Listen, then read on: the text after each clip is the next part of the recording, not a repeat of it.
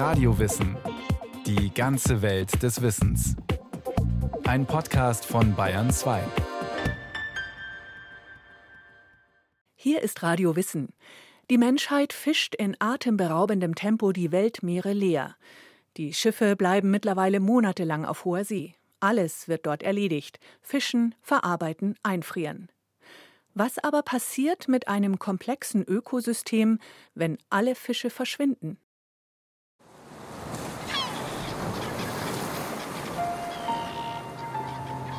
Ja, ich esse sehr gerne Fisch tatsächlich. Also am liebsten den, den man eigentlich gar nicht so gerne essen soll. Also ich esse tatsächlich sehr gerne mal ein frisches Thunfischsteak zum Beispiel. Sagt der Meeresbiologe Gerd Kraus. Oder auch Kabeljau ist auch ein ganz, ganz leckerer Fisch, aber auch dem geht es im Moment nicht an allen Enden dieser Welt sehr gut. Insofern muss ich gestehen, ich esse den Fisch, den man eigentlich essen sollte, wie zum Beispiel den Karpfen, der also völlig ungefährdet ist, weniger gerne als leckeren Seefisch. So wie Gerd Kraus geht es wahrscheinlich vielen Fischfeinschmeckern auf der Welt. Fisch essen. Das ist ein ständiges Dilemma. Einerseits ist er schmackhaft und gesund, bis zu zweimal in der Woche empfiehlt die Deutsche Gesellschaft für Ernährung ein Fischgericht. Das Tier liefert gesunde Fettsäuren und hat viel Eiweiß. Andererseits fischen wir Menschen streckenweise die Meere leer. Insgesamt gehen Forschende von einer bis zehn Milliarden Tonnen Fisch und Meeresfrüchten in den Weltmeeren aus. Jedes Jahr landen davon 82 Millionen Tonnen in den Netzen der Fischtrawler. Zum Vergleich, das ist mehr als viermal so viel wie noch im Jahr 1950.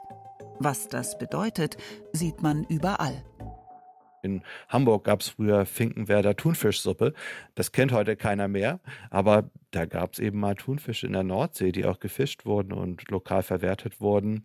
Sagt der Meeresökologe Boris Worm von der Dalhousie Universität in Halifax, Kanada.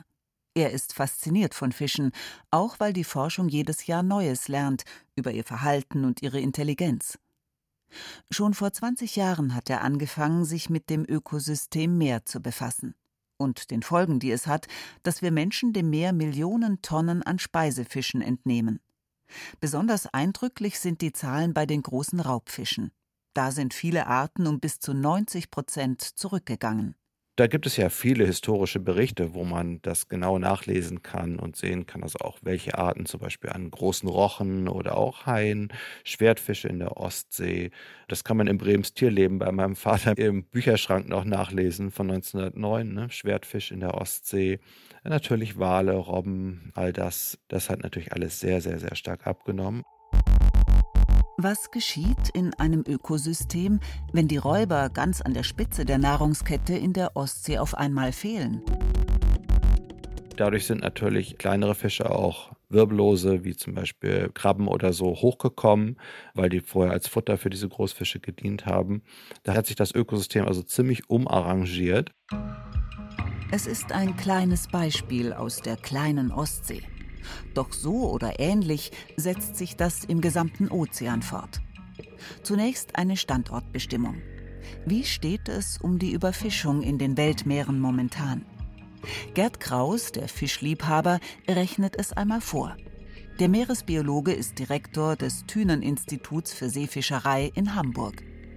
Leider haben wir tatsächlich noch vergleichsweise viel Überfischung sogar. Auf der weltweiten Skala betrachtet kommt man zu einer Einschätzung, dass ungefähr ein Drittel der Fischbestände global als überfischt gelten. Und das ist natürlich eine Menge, die also so nicht akzeptabel ist. Seit dem Jahr 2002 gibt es einen weltweiten Aktionsplan, der nach der Stadt Johannesburg in Südafrika benannt ist. Dort wurde auf dem Weltgipfel für nachhaltige Entwicklung auch die nachhaltige Fischerei beschlossen. Das Ziel? Bis 2015 sollten sich geschädigte Fischbestände erholen. Doch immer noch sind ein Drittel der Fischbestände überfischt, werden also nicht nachhaltig genutzt. Immerhin, der Grad der Überfischung ist seit vielen Jahren weltweit stabil. Es wird also erstmal nicht mehr. Ich war sehr, sehr skeptisch, als Anfang der 2000er Jahre nach dem Nachhaltigkeitsgipfel in Johannesburg das Ziel des maximalen Dauerertrages für die Fischerei in den Weltmeeren als globales Ziel ausgegeben wurde. Maximaler Dauerertrag. Das klingt ziemlich bürokratisch. Er bezeichnet die Menge an Fisch, die jedes Jahr gefischt werden kann, ohne dass das Überleben der jeweiligen Fischart gefährdet wird. Dauerhaft, auf lange Sicht. Erstmals hatten sich die Nationen dieser Welt darauf geeinigt, dass es so wie früher nicht mehr weitergehen konnte. Doch Fischereimanagement muss mehr sein als nur Absichtserklärungen auf Papier. Es braucht ein Kontrollsystem, damit keiner die Quoten überschreitet. Dazu werden zum Beispiel die Fischbestände verschiedener Meeresregionen regelmäßig untersucht. Das ist tatsächlich gar nicht so ganz leicht, denn das Meer ist ja groß und dreidimensional und man kann nicht so richtig reinschauen. Das ist was anderes, als wie wenn der Bauer jetzt in den Stall geht und seine Ferkel zählt. Das können wir natürlich mit den Fischen nicht machen.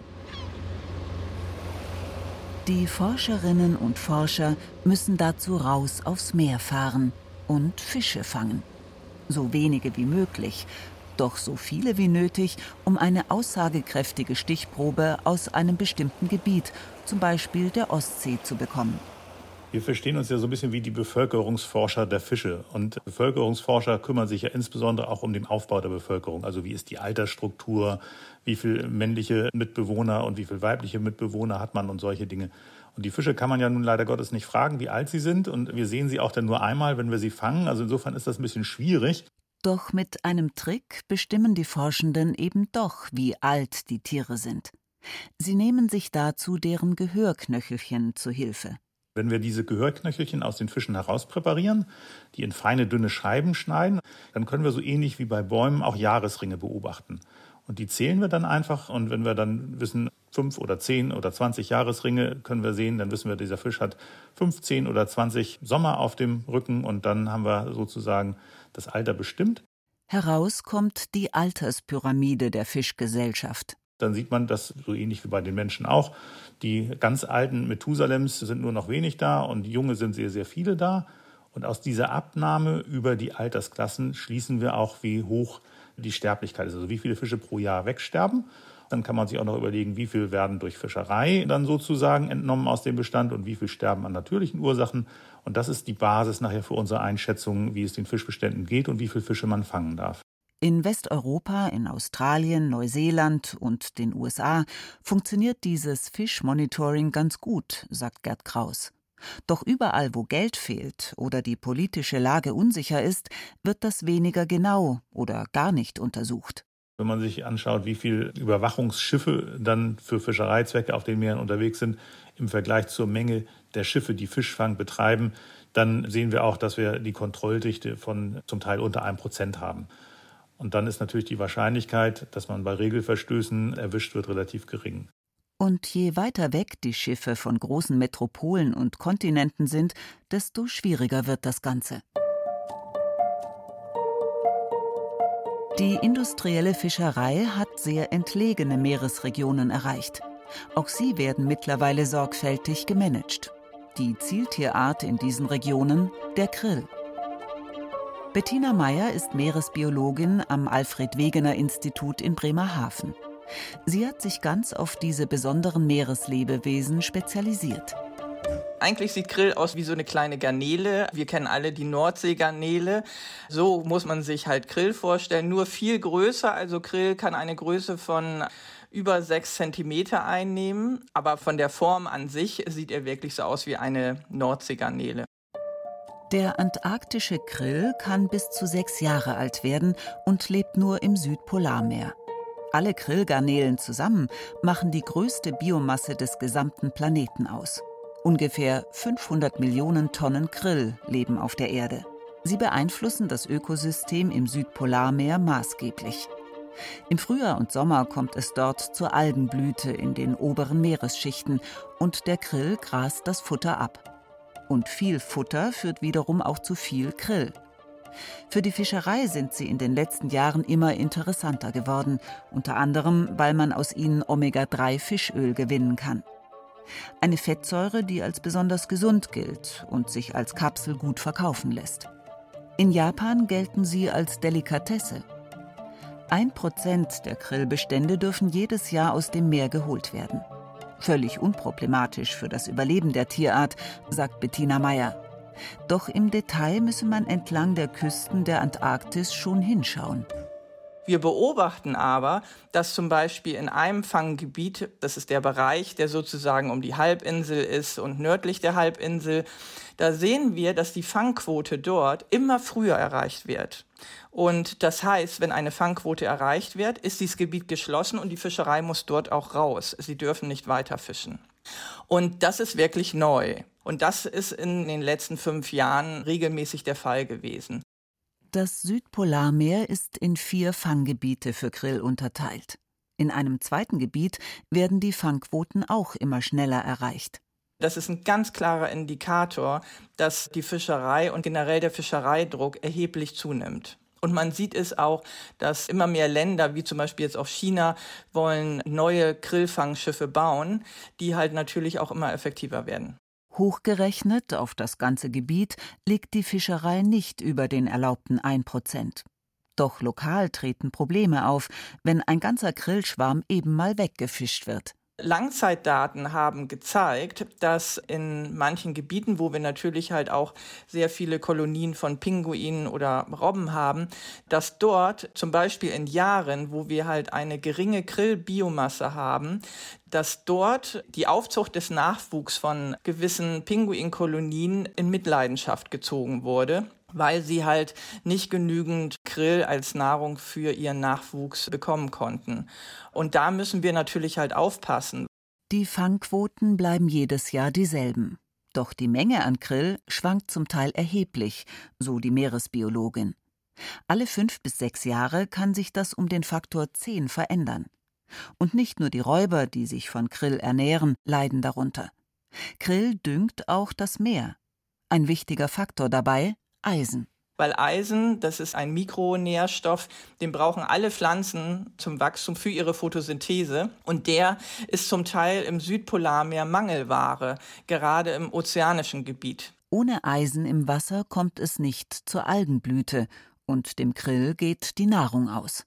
Ein Kreislauf, in dem der Krill eine große Rolle spielt, und zwar über seinen Kot dann muss man sich das vorstellen, gerade bei den Kotballen, dass halt so ein Regen von Kotballen sich in den Ozean begibt und durch diese Bewegung bauen die sich ja halt auch über Bakterien immer mehr ab. Und da haben Untersuchungen halt auch festgestellt, dass dort sehr viel Eisen freigesetzt wird, was natürlich wieder zuträglich ist für das Wachstum des Phytoplanktons. Also der kleinen Algen, die der Krill frisst. Lange wurde im Bereich der Fischerei nicht mitberechnet, wie sich das marine Ökosystem verändert, wenn bestimmte Arten exzessiv herausgefischt werden, sagt auch Boris Worm von der Dalhousie Universität in Halifax. Da spielen Wale scheinbar eine viel wichtige Rolle, als wir das früher angenommen haben.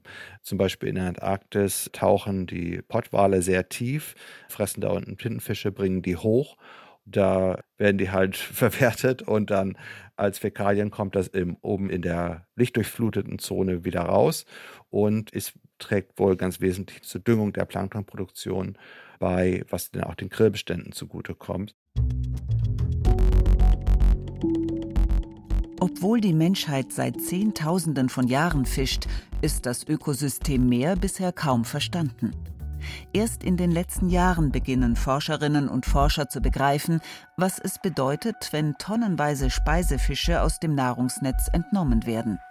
Also das hat man lange natürlich nicht wirklich mitberechnet, wie sich das Ökosystem durch die massenhafte Entnahme in industriellem Maßstab von Fisch und anderen Meerestieren verändert und was das bedeutet für die Funktion des Meeresökosystems.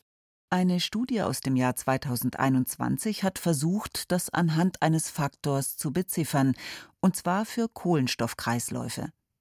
Dabei spielt auch der Kot von Fischen eine entscheidende Rolle, und zwar als natürlicher Aufzug für Kohlenstoff. Dieser Aufzug fährt hinab bis zum Meeresgrund. Kot von Fischen sinkt schnell ab, etwa einen Kilometer pro Tag. Da unten bleibt er dann erstmal liegen, mehrere hundert Jahre lang, und kommt nicht wieder zurück in den Kreislauf. Er ist mehr oder weniger geparkt. Das Kuriose also, der industrielle Fischfang ist verantwortlich dafür, dass weniger CO2 in den Meeren geparkt wird, einfach weil weniger Fische da sind, deren Kot in den Tiefen der Ozeane verbleibt. Eine wegweisende Studie findet Sinika Lennartz, Juniorprofessorin an der Universität Oldenburg und am MIT in den USA, in einer Stellungnahme für das Science Media Center. Insgesamt zeigt die Studie menschliche Einflussfaktoren auf marine Ökosysteme auf, die intuitiv nicht sofort offensichtlich sind. Sie unterstreicht damit noch einmal, dass der menschliche Einfluss auf Umweltsysteme komplex ist und gleichzeitig an mehreren Stellen auch unvorhergesehen wirkt. Globale Probleme wie Klimawandel und Überfischung sollten daher nicht getrennt, sondern ganzheitlich betrachtet werden. Um das Ökosystem in den Weltmeeren zu schützen, muss die Fischerei aber nicht nur nachhaltig sein. An manchen Stellen im Meer sollte überhaupt nicht mehr gefischt werden, und zwar in Meeresschutzgebieten. Schon heute sind 8 Prozent der Weltmeere derartig geschützt. Bis zum Jahr 2030 sollen es 30 Prozent sein, also etwa ein Drittel. Das hat schon bei den ersten Meeresschutzgebieten zu wirklich interessanten Beobachtungen geführt. Ich nenne da mal ein Beispiel. Also in Neuseeland zum Beispiel haben Wissenschaftler in den frühen 70er Jahren gegen großen lokalen Widerstand ein relativ kleines Meeresschutzgebiet ausgewiesen, Good Island Reserve heißt das Gebiet und ist heute bei Touristen sehr beliebt. Hier haben sich Schnapper, Langusten und auch große Rochen wieder angesiedelt. Für den Ökologen aber besonders interessant, in den letzten Jahrzehnten sind reichhaltige Tangwälder entlang der Küste zurückgekehrt. Und durch dieses Experiment des Meeresschutzgebiets konnte man zeigen, dass es sich hier um eine trophische Kaskade handelt, wo die Großfische die Population an Seeigeln dezimieren und damit dazu beitragen, dass diese Seeigel nicht so häufig werden, dass sie die Algenwälder halt komplett abfressen. Und da ist der Wiederaufbau der Fischbestände dafür eben zu verantworten, dass sich das Ökosystem wieder positiv entwickelt. Der marinen Welt kommt entgegen, dass sich Fischbestände schnell erholen können, wenn man sie denn in Ruhe lässt. Innerhalb von fünf bis zehn Jahren können sie sich deutlich verändern. Und selbst bei Arten, die dafür viel länger brauchen, ist der Beweis erbracht, dass wir etwas tun können, sagt Boris Worm. Man sieht das zum Beispiel bei den Wahlen. Da hat das wirklich gut geklappt. Wir waren ja noch vor 40, 50 Jahren waren wir in der Situation, wo etliche Walpopulationen ganz akut vom Aussterben bedroht waren. Ähm, unter anderem natürlich auch der größte Wal, das größte Tier, das jemals gelebt hat, der Blauwal. Der ist ein gutes Beispiel dafür, wo eine Erholung langsam stattfindet, weil die Bestände so runtergejagt worden waren, dass das also lange gedauert hat, bis das so ein bisschen in Gang kam. Aber zum Beispiel vor Kalifornien stellt sich das relativ gut dar. Auch in der Antarktis scheinen die Bestände langsam zu zuzunehmen. Bei den Buckelwalen sieht es sogar noch besser aus. Die erholen sich viel schneller. Das weitgehende Verbot für industriellen Walfang im Jahr 1986 war erfolgreich. Das bedeutet aber nicht zwangsläufig, dass die Wale jetzt gerettet sind.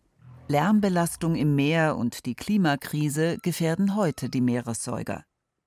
Dennoch, die Lösungen liegen auf dem Tisch. Alle müssen nur mitmachen. Und das tun zunehmend alle Seiten, die sich mit dem Thema Fischerei befassen. Was mich über die letzten zehn Jahre erstaunt hat, dass sich zunehmend auch Druck auf die Fischereiunternehmen ausgebildet hat und dass die nun in manchen Fällen tatsächlich auch dafür plädieren, eben den Fischereidruck zurückzunehmen und ein nachhaltiges Management einzuführen, weil sie dadurch eben auch mittel- und langfristige Vorteile sehen für ihr Geschäft. Henrik Österblom macht sich diese Dynamik zunutze. Der Biologe forscht an der Universität Stockholm am Stockholm Resilience Center. Ihn interessiert, wer mit wem zusammenarbeiten muss, um das Problem der Überfischung zu lösen. Mich interessiert, wie Menschen zusammenarbeiten, wie das funktioniert und wann. Was ist notwendig, damit Ergebnisse zustande kommen? Was treibt die verschiedenen Beteiligten an? Sie können verschiedene Ziele haben, aber arbeiten trotzdem zusammen. Sein Plan war 2016 revolutionär und auch umstritten. Die Wissenschaft soll mit den zehn größten Fischereiunternehmen der Welt zusammenarbeiten. Die Vision? Diese Firmen dazu zu bringen, dass sie nachhaltig sein wollen, damit sie die Logik ihrer eigenen Branche von innen heraus verändern können. Für ein weltweites Problem müssen wir weltweit ins Handeln kommen. Die zehn Firmen decken 10 Prozent der weltweiten Fischerei und die Weltregionen Amerika, Europa und Asien ab. Henrik Österblom hofft, dass ihr Einfluss groß genug ist, damit sie etwas verändern können. Das Wichtigste war, die drei japanischen Firmen an Bord zu bekommen. Als wir angefangen haben, gab es in Japan wenig Interesse und öffentlichen Druck, sich mit dem Schutz der Meere zu befassen. Aber nun tun sie es, und ich denke, sie tragen einen großen Teil dazu bei, eine neue Debatte in Japan anzustoßen.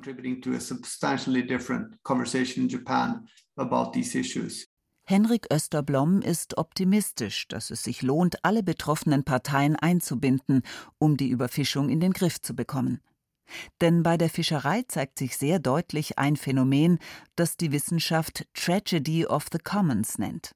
Gerd Kraus man bewirtschaftet eine gemeinschaftliche Ressource. Man hat Angst, dass der Nachbar einem irgendwas vor der Nase wegschnappt und alle stürmen los und versuchen, das Maximum rauszuholen in möglichst kurzer Zeit. Nur wenn sich wirklich alle an die Regeln halten, bekommen alle genug Fisch ab. Mehr noch. Wenn die Überfischung weitergeht, dann haben alle, die ehrlichen und die unehrlichen Fischereien gleichermaßen, in Zukunft immer weniger Fische in ihren Netzen. Es ist also klar, wie die Überfischung gestoppt werden kann. Und wenn die Maßnahmen konsequent umgesetzt werden, gibt es realistische Chancen, dass die Fischbestände in zehn Jahren besser dastehen als heute. Und das ist auch dringend nötig. Denn die Klimakrise verändert die marinen Ökosysteme ebenfalls mit großen Folgen. Und die Weltbevölkerung wächst, auch nach optimistischen Vorhersagen, noch einige Jahrzehnte weiter. Der Hunger auf Fisch damit auch. Also eine Sache, die ich gerne immer auch nochmal sage, ist, wenn wir Fisch essen, sollten wir uns, glaube ich, darüber bewusst sein, dass das wilde Tiere sind. Ne? Das sind Wildtiere, die für uns gefangen wurden. Und als solche, denke ich, ist es was, das man wertschätzen sollte, dass man sicher nicht jeden Tag haben kann, aber wenn man es denn hat, dass man es eben auch als etwas Besonderes sieht, was eben ja, aus dem Meer kommt und ein Leben in der Wildnis geführt hat. Wir sollten einfach oft mit ein bisschen mehr Bewusstsein das konsumieren, was aus dem Meer kommt, denke ich. Fast jede Fischart ist mittlerweile bedroht. Yvonne Meyer hat die Folgen der Überfischung dargestellt. Wie sehr besonders Raubfische gefährdet sind, hören Sie in Der Thunfisch, der bedrohte Jäger der Meere. Oder Sie stöbern einfach mal im Radiowissen Podcast Center. Viel Spaß dabei.